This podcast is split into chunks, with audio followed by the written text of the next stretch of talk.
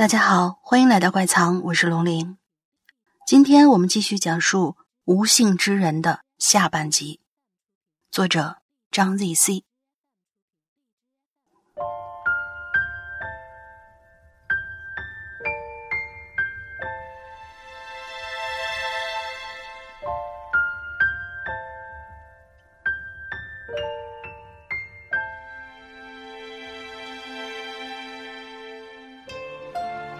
后的分手是阿成提出来的。分手那一天，阿成跟小维吃了一顿饭，回忆了过去的时光。阿成说：“异地对于双方来说都没有安全感，是我对不起你。”小维却笑了：“ 没有什么对不起的，至少你给了我一段快乐的经历啊。从今天以后。”我也可以去撩别的男人了。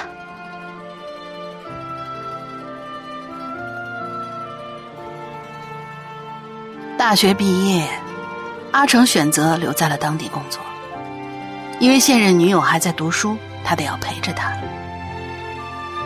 再后来，阿成和他的学妹结婚了，他邀请了小维参加他的婚礼。小维是带着男朋友去赴宴的。阿成看到小维现在也很幸福，自己也放下了心来。转眼到了三十岁那年，阿成去外地出差，遇到交通事故身亡了，留下了孤儿寡母相依为命。而此刻的地府，正在忘川河散步的孟婆突然心中一动。身形飘散，下一刻便出现在了三生石的本体旁边。他看着光芒不断闪耀的三生石，不由得嘀咕道：“哟，有因果未尽之人来投胎了。”随后，他掐了个手诀，来到忘川河旁的一个小房间内。推开门，发现一个愣在原地的人和已经碎裂的三生石的分身。孟婆拍了拍这人的肩膀：“阿成是吧？随我来。”阿成就跟着他来到了三生石的本体跟前。他看到三生石上闪动着无数的画面。有的是他的经历，有的却是他从未经历过的。孟婆解释道：“你的体质很特殊，你的每一次选择都会分裂出不同的平行世界。每个平行世界的你还自由自在的生活，所以三生石上显示的。”是所有平行世界，你的今生。阿成默默的听着，忽然问了一句：“那如果当初我没有选择去外省，我的人生会是怎样的？”孟婆说：“只要你心中回想起选择的那一刻，你。”就能看到了。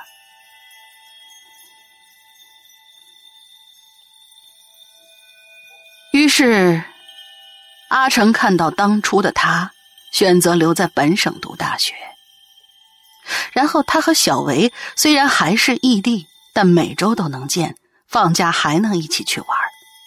最后，他们选择一起北漂，相濡以沫，共同扶持。后来结婚生子。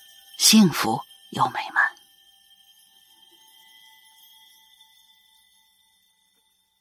阿成哽咽了，只可惜亡魂没有眼泪。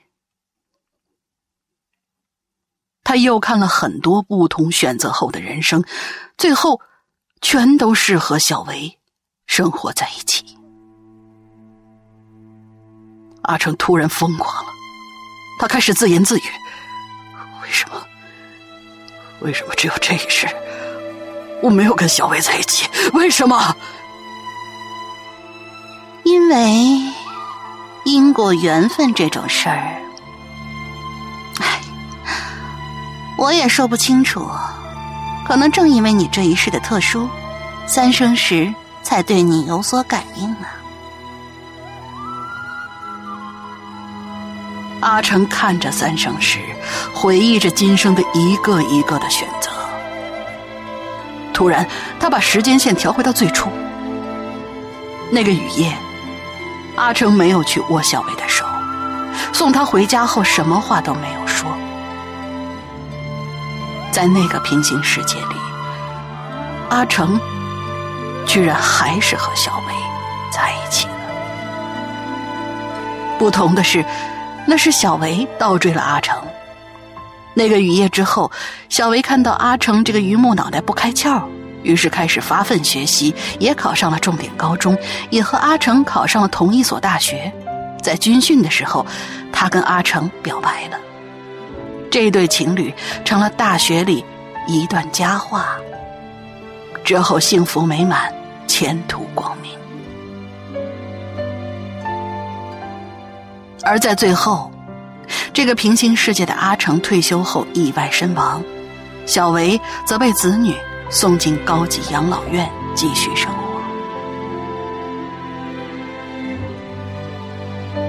阿成喃喃的问道：“这么多平行世界，这么多的我和小维，最后都会来走奈何桥吗？”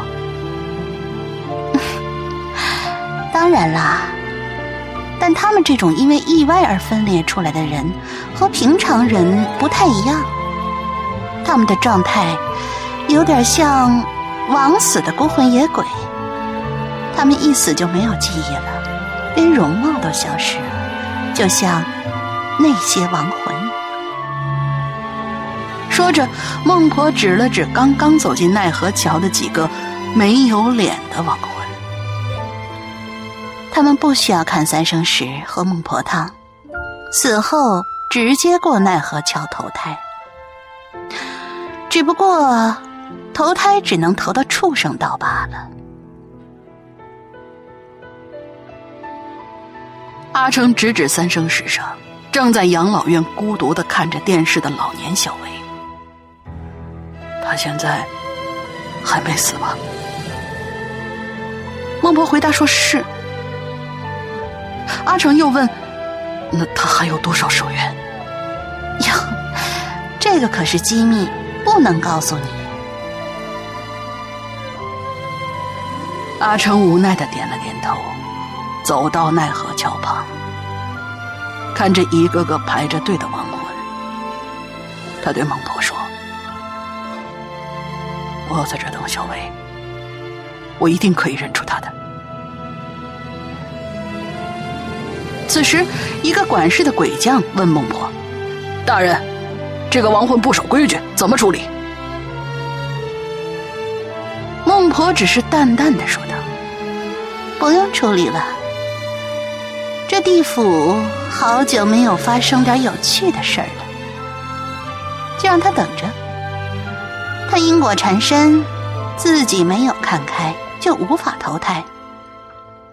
你呀。”老老实实守着你的监视器去，别没事找事儿。闲着没事干，我把你推进到十八层地狱里去。鬼将的脸色很难看，又老老实实的回去盯监视器了。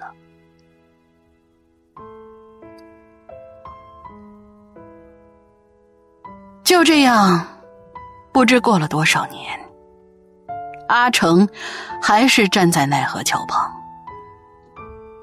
他早已记不清有多少亡魂，反正他肯定小维没来过。又过了不知多少年，阿成无奈的笑了。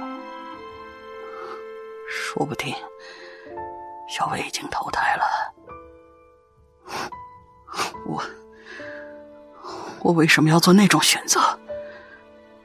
为什么呀？婆走了过来，问他：“怎么，你想通了？”“想通了。希望来世的我不留遗憾吧。”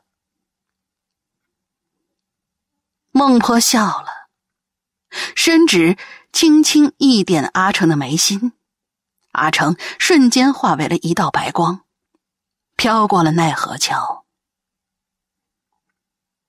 而与此同时，奈何桥的另一头，一个无脸的亡魂化作一道黄光，跟随白光入了轮回。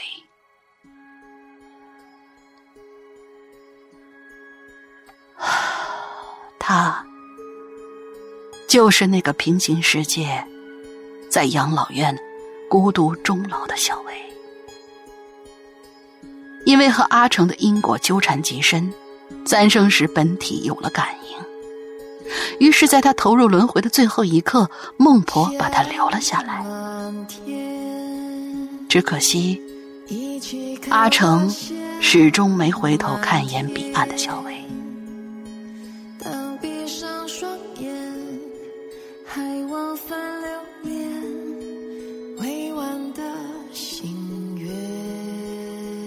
而此时此刻。